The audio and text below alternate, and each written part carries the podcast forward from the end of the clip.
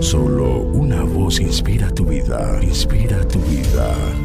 Una voz de los cielos, con el pastor Juan Carlos Mayorga. Bienvenidos. Pero si nuestro evangelio está aún encubierto, entre los que se pierden está encubierto en los cuales el Dios de este siglo cegó el entendimiento de los incrédulos, para que no les resplandezca la luz del Evangelio de la gloria de Cristo, el cual es la imagen de Dios. Segunda los Corintios 4, 3, 4. La incredulidad lo faculta para ser endemoniado He aquí el estado de ceguera en que el diablo tiene a los incrédulos. Las personas son incapaces de acercarse a Jesús de Nazaret a menos que se abran sus ojos espirituales.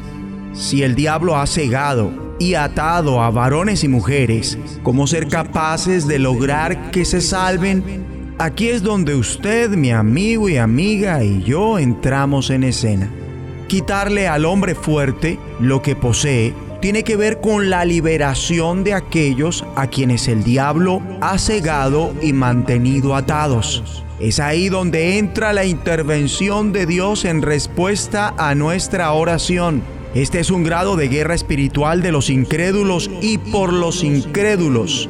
Es Satanás quien provoca y fomenta la rebeldía o desobediencia al Evangelio y quien conserva a los incrédulos en oscuridad y muerte espirituales. De modo que el encargo de Cristo a Pablo es lógico para que abra sus ojos, para que se conviertan de las tinieblas a la luz y de la potestad de Satanás a Dios, para que reciban por la fe que es en mí perdón de pecados. En cuanto a la manera que los demonios dañan a los santos, ellos combaten la mente para lograr penetrar en sus vidas, mientras que el diablo ciega a los inconversos apartándolos de la luz del Evangelio.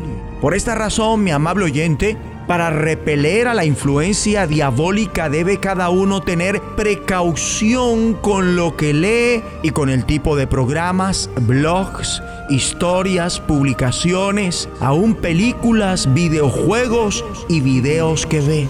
Y a menos que proceda con sumo cuidado, la influencia diabólica puede irse volviendo en una pasión, obsesión, costumbre maligna y de no cortar con eso es factible que suceda después de todo la incursión de los demonios en sus vidas. Ahora, como cristianos, objetar al respecto indicaría la carencia de un alto concepto de la escritura ya que este estado de cautividad, esclavismo, incluso control parcial de Satanás es bíblico. Lo cierto también es que el estado de demonización potencial de los incrédulos es una realidad.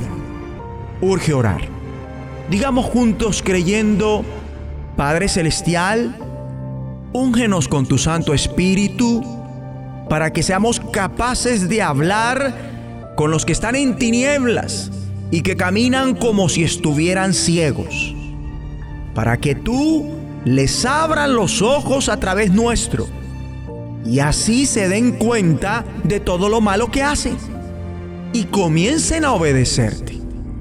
Dejando de obedecer a Satanás, te obedezcan y crean en Cristo y en ti, Abba, que les perdonará sus pecados Así serán parte de tu santo pueblo, en el nombre de Jesucristo.